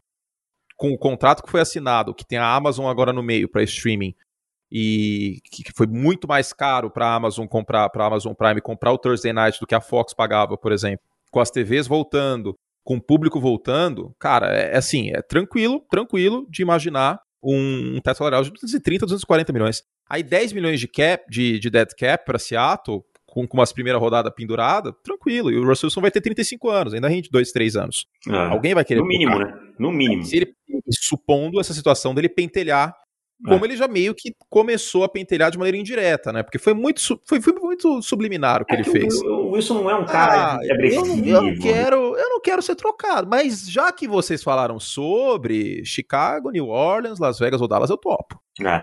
E aí eu, eu te falo assim, ó, outra, op outra opção seria ao final, ao, antes de 2022, ali trocar depois do dia 1 de junho, né? Deixar uma é, trade divide o, divide o isso, dead, né? Divide o dead cap é. em dois, né? Aí seria 13 milhões no ano, 13 milhões no outro. É. Então não, não, pesa tanto e tal. Tem, tem todas as situações. Eu acho que é mais fácil também, vou ser honesto, o Pete Carroll cair em algum momento, né? Em relação ao Russell Wilson. E não necessariamente, vamos lembrar, um técnico que foi campeão, ele vai ficar para sempre no time não, só porque ele foi campeão, tá, não, gente? Não, não, e faz ah, porque, tempo porque já eu, também, Eu já né? ouvi esse argumento, ah, mas ele ganhou o Super Bowl. O Super Bowl foi em 2013. É. 2013, eu tava na faculdade. Onde você estava em 2013, Chodini? 13? 13, tava, tava por aqui, ó. Treinando, Jaraguá. treino, tá, morava em Jaraguá. Uhum. Deivão morava em Jaraguá, mas sua vida era diferente em 2013. Você conhecia oh, Isabel em 2013? Não, não, não, não, não conhecia. Por exemplo, você pensava em trabalhar com futebol americano do jeito que você está trabalhando hoje, 2013? Não, era um não, sonho, né? Então, era um sonho. Eu tô com cabelo branco já, cara. 2013 eu nem sonhava ter cabelo branco. Eu podia encher, encher, a cara, comer que nem um louco, comer uma pizza inteira e não engordava. Hoje, se eu como uma pizza inteira, é. eu viro um boi, um boi Nelore. 2013 eu fiz 30 anos, é. É, 2013 tem. Era treinador ainda tal. Não. É, Deivão era coach em 2013. Olha quanto é, tempo faz. Faz, tempo, que você aposentou, né? 2017 eu me aposentei. Deivão é nosso como que chama o técnico dos Steelers? O Tom Cough? Bill Cowher. Bill, Bill Cowher. É. Aposentou e foi pra imprensa. Bill Cowher tinha um bigodão legal, gostava dele. Teve às vezes tem bigodão. Eu tô, tô Então faz tempo, faz tempo, faz tempo. Bom, uh, matamos, né? É, Seattle só queria concluir. Seattle ah, perdeu. Defesa, a, defesa, é. a defesa é xoxa, hein? Perdeu aí o KJ Wright. Eu entendo Maria. que o, o menino que foi draftado ano passado, Jordan Brooks, deve ocupar a vaga. Mas eu acho que é pouco, cara. Eu acho que não, não tem um pass rusher, perdeu o Carlos Dunlap, né? Não, não cortou, continua tendo problemas no pass rush e tal. Então, assim, ah, contratou um ou outro jogador, mas nada que seja impactante. Então, e assim, Seattle não tem muita escolha de draft. Então, é, causa do Jamal Adams. É. Não, Seattle vai pra temporada com o Jamal Adams, faça milagre na defesa, Russell Wilson faça milagre é. no ataque. Tipo, é, Bob beleza, tem, um, tem um bom corpo de recebedores, vamos frisar isso aí, que é legal. Mas o Carson volta como running back, não é uma coisa que diga minha nossa, que, que Derrick Henry, por exemplo. Uhum. É, é, isso, é dependente do Russell Wilson. É, Russell Wilson Futebol Clube e, e brigar para ganhar a divisão de novo, mas é, é, na raça, na coragem, na fé e no Russell Wilson. É isso. Exatamente, não tem muito, não tem muito como ser diferente. Bom, é isso? É isso, meu amigo Antônio Curti. Muito bom, mais um podcast nessa semana, gravaremos amanhã, inclusive, é, para os nossos assinantes, a gente vai definir o tema assim possível, né, Davis? Que a gente ainda não sentou para conversar sobre isso, mas provavelmente free agency vai ser o tema, é, talvez não, vencedores e perdedores, né? Tá, quer definir agora? De... Não, você me pediu para falar de alguns times lá que você colocou específicos. Ah, é verdade, é verdade. Acho que era Kansas City, Denver. Não, e... Kansas City, Buffalo e Baltimore. Tá, boa. A gente pode colocar Cleveland aí também. Tá bom, vou colocar aqui que, na que são as duas primeiras prateleiras da, da, NFC, da, da. A gente pode falar então disso no nosso podcast assinantes, que você tem acesso assinando no nosso site em profutbol.com.br barra assinar. Vem com a gente, financia essa loucura. Primeiro mês com 30% de desconto no plano mensal ou 30% de desconto no anual e 10 vezes sem juros. O anual compensa bastante, vem com a gente. E o anual, se você quiser, você pode pagar por Pix. Se você não tiver cartão de crédito, você pode pagar por Pix ou por boleto também, tá bom? Bora? Bora! Então, ó, acabou o futebol americano, agora vem a groselha. O que temos aqui, David Chiodini, no momento anos 2000? O ano 2000, o ano em que as pessoas iam andar de roupa prateada, que aconteceria o bug do milênio, foi o ano do brilho de Bonnie Pai, não Little Bonnie. É, Bonnie, Pai, José Bonifácio. Pai. E eu posso provar que foi um ano de brilho na Vênus platinada. Tá? Começando pelo fato de que o Galvão narrou a virada do ano novo de 99 para 2000. Já começa muito bem o ano, né? Exatamente. Né? Um ano que você começa ouvindo a voz de Galvão Bueno, você já começa muito bem. Porque Galvão Bueno é uma coisa mitológica, né, cara? Eu vou te falar, a hora que o Galvão não narrar mais Copa do Mundo, que eu acho que ele vai narrar esse, a próxima ainda, que ele não narrar. Grandes momentos do esporte, para mim, em termos de nação, Brasil, passam pela voz de Galvão Bueno, é uma coisa muito automática. Em termos de clube e tal, Corinthians eu tenho momentos com Luciano do Vale, com Kleber, Kleber. Machado, ah. né? Mas é, em termos de Brasil, a voz que me vem à cabeça é, é Galvão Bueno, cara. É Você Galvão. lembra de ter alguma outra? Assim, não tem, para mim não tem nada que me marque. Não, não, não. Em termos nacionais e Fórmula 1 não, não tem, mas o Galvão não é o mesmo dos anos 90 e dos anos 2000, né? Não, mas eu ainda acho que ele acima da média. Sim, e a mesma coisa o Al Michaels, por exemplo, que é o narrador titular do, do Sunday Night Football, você pega uh, transmissões mais antigas dele, porque a voz muda, né? Não tem como. É, mas é isso. A Globo até 2001, que era o Boni que mandava no negócio, era uma, uma máquina, uma, um rolo compressor. E também não tinha competição com Netflix, com TV a cabo como um todo. Né? Então, Exatamente. vamos lá, o ano de ouro aqui da Vênus Platinada, 2000. O que temos aqui? A Globo já chega com os dois pés na porta. Olha os programas que estrearam na Globo. Primeiro, Programa do Jô. Você gostava do programa do Jô, Antônio Curti? Na Globo, não tanto. Porque não? era umas entrevistas meio nada a ver, tipo um apicultor. Ah, mas é chato. teve, cara. É que no SBT tinha mais liberdade, eu acho. É, não, o, o, Jô, o Jô no SBT. Putz, o Jô no SBT era muito, muito, muito melhor que na Globo, cara. Mas eu gostava do programa do Jô, porque eu gostava muito da banda do Jô, do Derico, do, do Bira e tal. Então, pra vocês entenderem. Mas diga-se, mesmo nessa época, para mim é melhor do que qualquer outro talk show que veio depois. Ah, também. E o bom do programa do Jô, cara, é que ele era num horário assim, ó. Que é aquele horário que eu, particularmente, sou um cara que durmo tarde, não, não, não durmo muito cedo, não. Até hum. desligo as coisas, vou deitar mais cedo, mas gosto de ficar vendo TV, gosto de ficar vendo um filme e tal. O programa do Jô, ele vinha num horário bom, assim, sabe? Aquele a última coisa que você assistia e ia dormir. Geralmente eu não via nas quartas-feiras, porque era depois do futebol, aí realmente ficava tarde e tal. Mas nos outros dias ele vinha num horário bom, assim, sabe? Então, programa do Jô estreou no ano 2000 e estaria no ar até hoje se Jô Soares não tivesse aposentado, concorda? É, ou tivessem aposentado ele, porque acho que foi mais uma situação de aposentarem ele, né? É, eu não sei. E, mas- Enfim. O que mais estreou no ano 2000 na Globo, Davis? Caldeirão do Hulk, bicho. Brinca. Apro- aproveita enquanto o Tribunal Superior Eleitoral permite falar sobre ele. Exatamente. Loucura, loucura, loucura. Porque logo menos não poderemos mais falar. Eu acho até melhor a gente fazer um especial Luciano Huck aqui, falar de feiticeira, tiazinha, aquela- Fora as conquistas amorosas, né, de Luciano Huck, que não foram poucas. um extenso currículo. É. Porque logo menos não vai poder mais. Então, Luciano Huck, contratado da Band. Então, olha só, Boninho foi lá no SBT e pá! Não, não. Bonão. Bonão, Boni Bonão. Bonão, desculpa, Pai. Boninho, Boninho tava começando a pensar. O Boninho fazia no limite naquela época, eu acho. Isso, exatamente. Boni Pai foi lá no SBT e disse assim: Jô da audiência, pá, peguei, é meu. Foi na, na Bandeirantes e disse que na época era Bandeirantes, Luciano Huck tá bombando no horário da novela, vem cá. Jogou pro sábado à tarde, que era um horário, pá, que não tinha Xoxo da Globo. É, era filme, era sessão de sábado, eu acho. É, xoxíssimo. A Globo suava depois do video show e do jornal hoje, nunca conseguiu encaixar nada. Luciano Huck, Caldeirão do Huck, eu lembro que ainda tinha o DJ Tel Werneck que ficava lá, e os caras do Pânico ficavam lá na. É, na o e cabine. Emílio. É, e, e aí tinha Dani Bananinha, mais uns negócios legais aí. E tá aí até hoje, cara. Tá aí até hoje. Então, é um sucesso. Eu, eu não gosto, acho chato, mas é um sucesso. Caldeirão do Huck tá aí até hoje. Ah, além disso, fiz a mesma coisa com o SBT com o Serginho Grossman, né? Exatamente, foi lá e pegou o Serginho Grossman no SBT e trouxe pro Altas Horas, né? Que também é outro problema que a Globo sempre teve, que foi o sábado à noite, né? É, Uhum. Ela tinha por muitos Era anos Supercine e Super. E dane-se. Tentou o Zorra, mas o Zorra sempre foi curto e fraco, né? Não, não conseguia sustentar durante a noite de sábado. E o Altas Horas é um programa assim que ele consegue, porque desde a pessoa um pouquinho mais velha até o mais novo consegue se encaixar ali, sabe? Tem, tem Laura Miller, tem muita coisa que o pessoal gosta de ver. Tá aí no ar até hoje, estreou em 2000 também. Estreou em 2000. ah, deixa eu ver se tem o, ah, o mês aqui. Outubro de 2000. Boa pesquisa, hein, David Chodini? Ah, fiz uma pesquisa caprichada, cara. Boa pesquisa. Ah, TV Globinho. Essa eu vou deixar para você falar porque eu já era é, adolescente, não vi muito, mas eu sei que a TV Globinho marcou muita gente aí, muita, muita Mas gente 2000 forte. era TV Globinho, não era é, Angélica ainda com Bambu Luar? Ah, sim, aqui ó, no meio do ano estreia, é verdade. No meio do ano estreia TV Globinho. a, a TV Globinho, exatamente. 2000, o- você tinha quantos anos?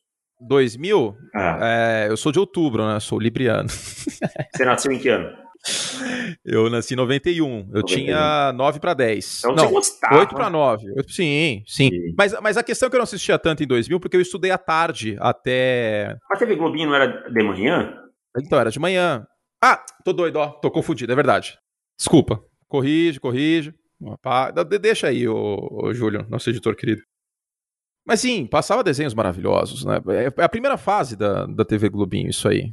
Ah, 2000. Acho que era a Angélica ainda. era que, que Angélica, apresentava. Angélica. Depois teve aí a, a Graziella Schmidt, teve a Giovanna Mas era o- Polinaga. Mas era o Little Bonnie. Era, era o quê? O, o diretor, eu acho Ah, que, o que é o, que é o diretor- Little Bonnie. Do programa, sim. Mas Sim. Quem, quem, quem era o diretor de programação que batia a tecla era o Boni Pai. O Boni Pai que, Sim. que colocou. Tanto é que o, o locutor das, das chamadas da TV Globinho, etc., é o dublador do Ed Murphy, que é o locutor das provas do líder do Big Brother. Ah, é verdade, é o mesmo cara. Aliás, falando em Ed Murphy, quero dizer que fiquei decepcionadíssimo com o Príncipe em Nova York 2. Não consegui terminar de ver o filme. Chato. Comédia pastelão, sem graça nenhuma, nenhuma. Pra mim não fez jus a nada ao primeiro filme. O primeiro filme É era que o primeiro filme é uma coisa extraordinária, O né? primeiro filme era espontâneo, ele tinha um roteiro que ia te envolvendo, que ia te prendendo. E não, o 2 é muita. Tentaram colocar algumas coisas musicais no meio, ficou uma coisa meio turma do Didi, sabe? Não gostei, não gostei. É que o humor, cara, o humor é uma coisa muito complicada, porque o humor é muito na base da surpresa, né, cara? É. E aí quando você perde esse, esse elemento da surpresa, do humor, é por isso que é muito difícil é, sequência de filme de humor, cara. É, é bem complicado. E eu, Muito eu, difícil. E eu tenho pra mim, eu sei que o Ed Murphy fez vários filmes de comédia. Pra mim, o meu filme predileto do Ed Murphy é sem dúvida nenhuma um Príncipe em Nova York 1. Tá? É assim, É, um tiro da pesada. Ah, Deixa eu ver aqui, Ed Murphy. Vamos ver a gosto filmografia de vários, Murphy. mas para mim não, não, talvez até por uma memória afetiva, mas não tem nada para mim. Como... E falando no, no, no, no, locutor da TV Globinho, da prova do líder do BBB, só passando o nome dele aqui, Mário Jorge Andrade, e fazer uma correção, que eu tava falando do Carlos Said, que é o, o dublador do Seu Madruga, eu emendei e falei Carlos Machado. É Nelson Machado, Nelson Machado do Kiko, né? É, Kiko. Exatamente. É, isso mesmo. Eu lembro então... de uma vez que colocaram os dois, o Kiko ia... É, o, o Kiko ia falando e ele ia dublando sem estar tá lá, entendeu? Tipo, atrás. Aí depois ele vai entrando, falando e tal. Mas o Carlos Villagrán, que é o Kiko, aprendeu português, inclusive, sim, nas sim, passagens sim. que ele veio pro Brasil, e aí não precisou mais do Nelson Machado dublá-lo. Ó, fui na filmografia aqui, obrigado a quem mandou no Instagram, inclusive, é, abrir perguntas no, no, nos stories, e já tinha uma semana que a gente tinha feito podcast, e mandaram, a curte, você errou o nome do dublador, ah, estou corrigindo aqui, é, obrigado a quem avisou, Nelson Machado, Pô, é muito talentoso, inclusive. Eu acho dublagem uma coisa sensacional. Fantástico, fantástico. Cara, a dublagem brasileira é uma das melhores do mundo. Uhum. É, é que hoje porque tem certos filmes, cara, que eu não vejo em inglês. Eu também tipo, não vejo, eu, eu vejo dublado. Geral, lançamentos eu vejo tudo em inglês e tal, mas é, Curtindo a Vida Doidado, que ah, o dublador é o... É filho do Chicanis, inclusive, é o Niso Neto. Isso, uh -huh. Que é o dublador do Ferris. Cara, Curtindo a Vida Doidado é dublado, dublado. velho. Tipo, sem condições. é dublado. O 2, dublado. dublado. Como que chama o... Ah, como que chama o dublador do Arnold no, no, ah, no do Futuro 2? Ele é muito ah, bom, cara. Bruce Willis, tudo que for antigo do Bruce Willis, Duro de Matar dublado, um, dublado, dublado, total. Dublado, Bruce Willis, dublado. aliás, eu tenho memória afetiva da voz dele pela série que ele fez, né? Que era Gato e o Rato lá, né? Que passava no início, do, no final dos anos 80. Então, tem coisas para mim que não tem como Sylvester Stallone, Rock, dubladaço total. Dublado, Rock tem que ser dublado. Dublado. Rock tem que ser dublado. Desenho como um todo tem que ser dublado. Dublado, cara. exatamente. Imagina ver Bob Esponja legendado. Sem chance. Exato, cara. e o dublador do Bob Esponja é o dublador do Goku, que é o Wendell Bezerra, que é muito bom, inclusive. Aliás, já que falamos de dublador, quero fazer uma ode a um cara que eu sou fã. Hum. Orlando Drummond, seu peru, um dos maiores dubladores do Brasil. Aos é, 100, do Scooby-Doo. Aos né? 100 anos, dubla o Scooby-Doo, dubla mais alguns personagens. O Pacato, do Sim. O He-Man, o Vingador da Caverna do Dragão, tudo isso. O... E falando em dublador, meu preferido, que eu não posso deixar de mencionar, é o Guilherme Briggs, que faz o Buzz Lightyear e outros tantos. E ele é muito. E faz o Cosmo, do Padrinhos Mágicos ah, também. Sim. Bom, a gente abriu esses parênteses aqui, porque a TV Globinho, a gente ia falar de desenho, falou de Murphy, falou um monte de coisa. E aí, novelas, David Chiodini. Eu, você é mais fã dessas três aqui do que eu. Ah, eu acho que elas têm uma importância grande, assim. Uga Uga é uma novela que, que ela merecia mais amor por ser uma novela muito nonsense, né, cara? Lombardiana. É, é uma obra lombardiana, lombardiana. Então, nós, nesse podcast, amamos e respeitamos obras lombardianas.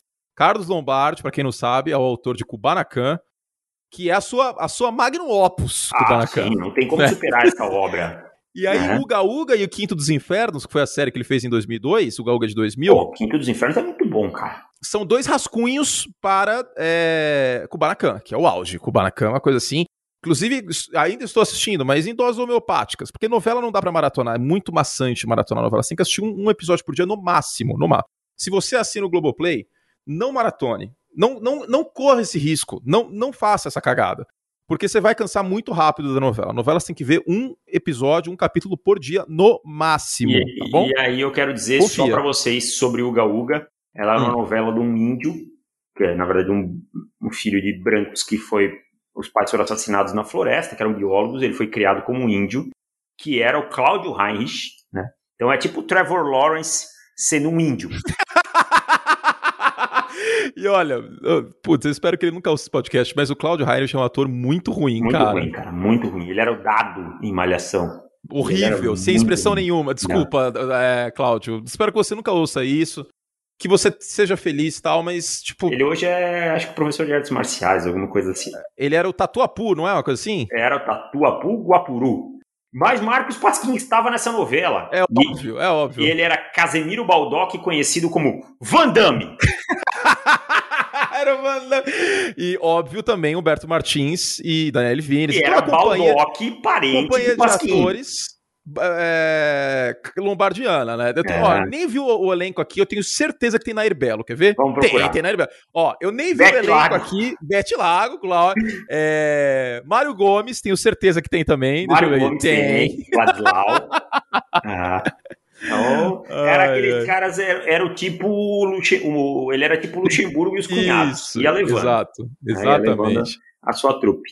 Então, o Gaúga foi uma novela da sete, assim. Ô, que... Netflix, contrata o Carlos Lombardi, dê um jeito nisso. A gente é. precisa desses textos absurdos na, na televisão, cara. Não, ah, e quem era o diretor? Lugar. Dire... Eu vou filmar, é óbvio. Óbvio, vou filmar. óbvio. É. Não precisa nem, nem dois minutos pensando. É. Conte mais da história dessa novela então, maravilhosa. Então, o Gaúga era isso, era um índio e depois descobrem a família dele quem é e tal, né? E aí ah. vai se desenrolando, mas é totalmente nonsense. Ele vem para a cidade, obviamente, aquela coisa de um índio na cidade que não faz ideia de como é, é viver na sociedade da, na, do homem branco e pá, esse tipo de coisa, né?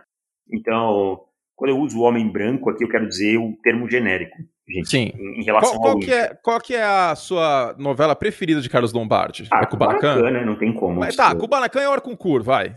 Pô, vou, Aí vou... Tem, ó, vou falar aqui, temos... A da Record eu não vou considerar ah, Pecado Mortal, ninguém, ninguém, ninguém, viu esse negócio. Ninguém Guerra, Guerra e Paz é série, então não conta. Pé na Jaca, é... Uga Uga, Vira-Lata, 4x4 Perigosas Peruas. E é isso aí. E Vereda Tropical, qual que é a sua preferida? Pô, Vereda Tropical é uma novela que eu vi depois, assim, não vale a pena ver de novo, e era maravilhosa. Tá? Ele foi o autor principal de A4x4, velho. Não tem é, como. Acho que é 4x4. É, 4x4. Né? Eu gosto muito de Beber a Bordo, foi uma baita novela. Mas 4x4 é uma novela sensacional. Perigosas Peruas eu não gostava tanto. É, Coração do Estudante. Ah, Coração do Estudante ele era só supervisor. Bang Bang foi uma das piores novelas vi. Não, mas Bang Bang ele pegou o BO no meio. Bang Bang ah, era do Mário Prata. Do concerto, é. né? Ele foi do concerto. Isso. Ele foi é. arrumar a novela, que era com a Fernanda Lima tal, Nossa, e tal. horrível, horrível, horrível. E, e, ela como atriz, infelizmente, a apresentadora é muito boa, né? A gente, tá, a gente é justo aqui, né, Davis? É. Aqui a gente é justo, tem que pagar. Tem que pagar.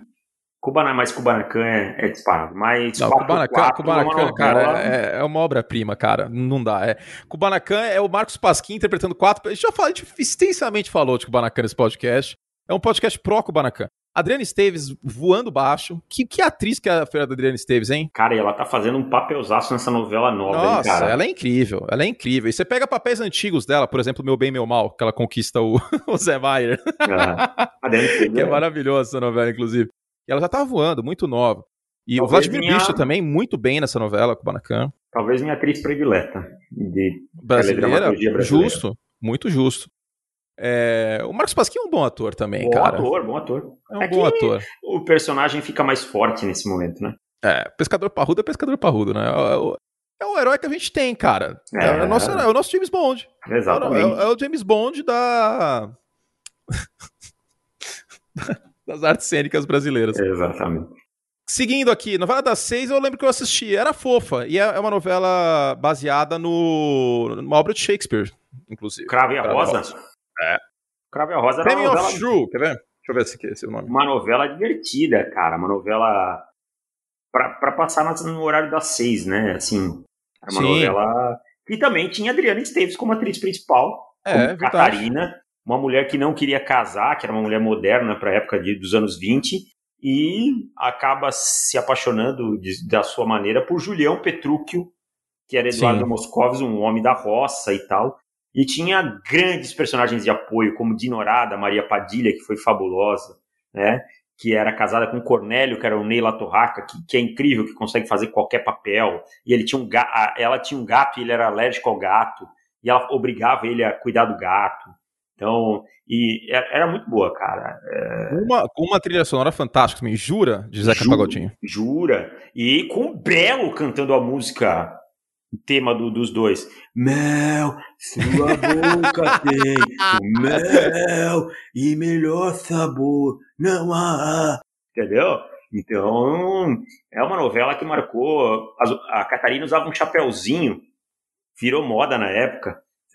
É, o, é o, a, a, novela é a, é a peça do, do Shakespeare, como chama em português? Megera Domada. Megera Domada, até mesmo o show. Que até os personagens são os mesmos. O, o nome, Petrúquio, Catarina, a Bianca, que Bianca. é a irmã da, da Catarina, é a mesma, a mesma peça. Leal, né? É. E, e Rodrigo Faro estava nessa novela, provando também ser um péssimo ator. É, Pode o Rodrigo Faro é um excelente apresentador, mas é. como ator também não era aquela maravilha, Bem não. fraco. O Rodrigo Faro e o Márcio Garcia como ator, meu amigo, sorte que eles arrumaram outra coisa. Mas é uma novela bem divertida de se assistir, bem horário das seis. E finalmente a novela das oito, na época a novela das oito, né? Uma novela fantástica que está sendo repisada, inclusive, com Isso, uma temática pesada. A novela das oito é mais densa, né? Ela é ah, é pesada. Era o horário da família parar para assistir, né? De todo mundo é, parar. E com tramas, assim, incríveis, né? A trama era a Vera Fischer, que era. Era a Helena da novela, Vera Fischer? a novela é. do Anuel Carlos, cara. É óbvio que ela era uma Helena. Não, mas eu, eu, eu não tava lembrando quem era a Helena da vez. Era, era a Vera, Vera Fischer. Fischer. Que aí ela tem um relacionamento com o Reinaldo Giannettini, que é a estreia dele como ator, e ele melhorou muito como ator. Sim. tá vendo? A gente é justo, a gente é muito justo. É... E aí ela tem um relacionamento com ele, que é o Edu, só que ele acaba se envolvendo com a filha da Vera Fischer, que é a Carolina Dickman, que é a Camila, que depois tem leucemia e tem aquela cena da, da, da, da Carolina Dickman raspando a cabeça e tal.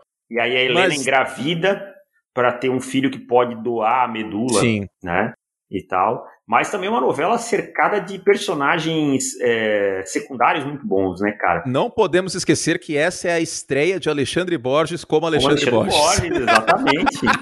nessa novela, nessa novela surgiu o personagem Alexandre Borges. Alexandre né? Borges, exato. É. Ó, eu tenho aqui principais trabalhos da Wikipédia do Alexandre Borges: Danilo em Laço de Família, Alexandre é Borges. Ele. Leonardo em As Filhas da Mãe, Alexandre Borges.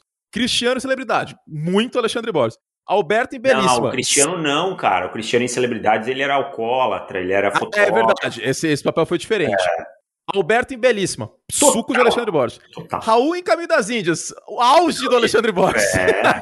Jacques Leclerc, Alexandre Borges pra cacete. É. Cadinho, nem se fala. Nem se fala. Então, é, e, e qual foi a... da Verão 90, quinzão é. também, suco de Alexandre Borges. Então, ai, cara, ai. a gente tinha uma Débora Seco meio começando também ali, cara. Sim. E ela fez a, a Iris, que ela seduzia lá, tentava seduzir o, o José, José Maia. É. É, e ele era um carrancudo danado. Então teve, teve alguns bons atores ao redor ali fazendo alguns. A Marieta Severo, que era a alma, né? Antes, é, a, a, Maria, a, a, Grande Família era incrível. É. Agostinho é um dos meus personagens preferidos.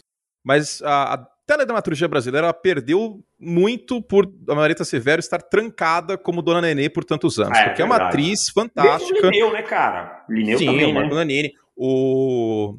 Verdades Secretas, a, a, Marieta Severo deita também, é uma coisa impressionante. Outra novela que ela deita é aquela que é do Tocantins. É Império? Não, não é Império. É aquela tia Clara. O outro lado do paraíso? O outro lado do paraíso. Nossa, ela é. deitou como Marieta Severo. E, e, só, só para fechar um parênteses do, do Alexandre Borges, esses dias eu postei um story no, no Melhores Amigos, né? Não, não aberto.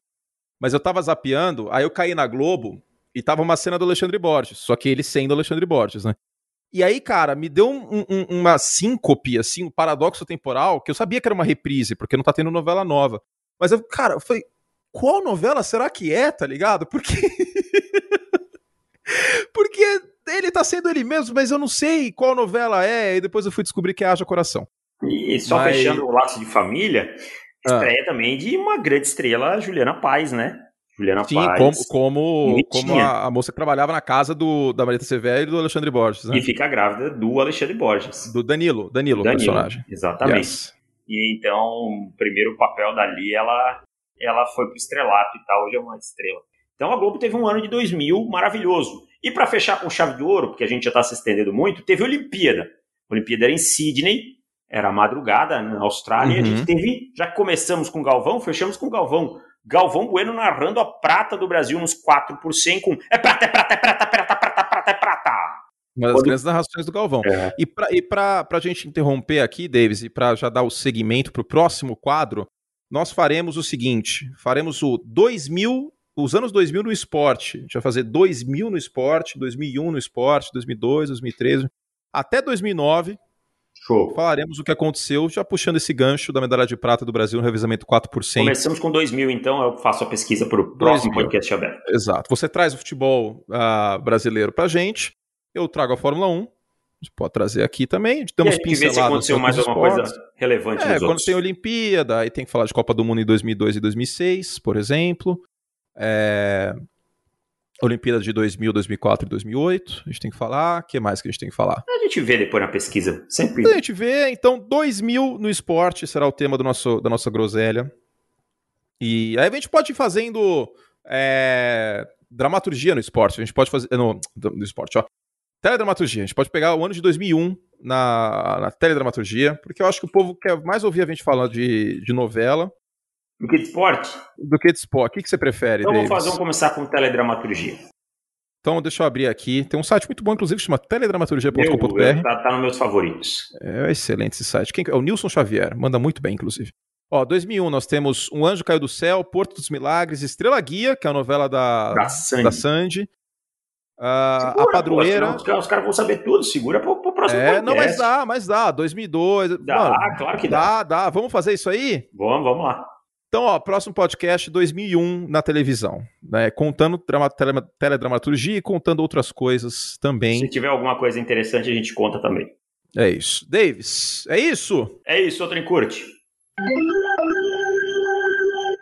Obrigado a todos que estiveram com a gente nesses 15 minutos de groselha. Espero que vocês tenham gostado. Aquela conversa gostosa, como se fosse uma, uma mesa de bar, né, Davis? Só Sim. faltou cervejinha aqui. Mas a gente bate papo aí sobre dois temas que a gente gosta bastante, que, que é a televisão nos anos 90, anos 2000, novela e futebol americano. E é isso. Para mais podcasts, como que faz, Davis? profutbol.com.br barra assinar, se torne assinante e não se esqueça, se você já é assinante e quer se tornar assinante eterno, oferta exclusiva, manda um e-mail, entra no site, se conecta lá, é, fica plugado e me manda um e-mail. Para mandar esse e-mail pro Davis, se você já é assinante, é só entrar lá no nosso site, na aba Pro Clube, tem é, ajuda, tá? Então, só clicar lá. E lembrando que temos uma novidade, a partir de sexta-feira, uma coluna de mural. Você pode mandar sua mensagem. Você, ah, São Francisco vai ganhar o Super Bowl. Se você quiser, você escreve um parágrafozinho, manda para nós. Para os assinantes só, tá? E também para é, mandar perguntas para o Bulho responder. As perguntas dos nossos assinantes para o podcast seguem e a gente responde no podcast de assinantes amanhã, tá bom? Que a gente vai gravar. Então, se você está ouvindo isso aqui, provavelmente a gente já encerrou, ah, vamos dizer assim, as perguntas para ser gravado. Mas nessa quinta-feira, no podcast de assinantes, as perguntas para o podcast mandadas por vocês que assinam nosso site, que sustentam essa paçoca, tá bom? Vamos encerrar então. Cadê o negócio? É isso, mais um podcast falando da NFC West, essa divisão maravilhosa e muito competitiva e que teve reforços interessantes na Free Agency. A gente volta na semana que vem com mais podcast. Para o dobro de podcast, o dobro de conteúdo assim no nosso site. Obrigado ao Júlio, nosso editor, e a David Chiodini, meu parça. Até semana que vem, Davis. Valeu, tchau. É isso, fizemos todo o estrago que podíamos. A gente volta na semana que vem com mais aqui no Pro Football, nos podcasts e etc. Tchau!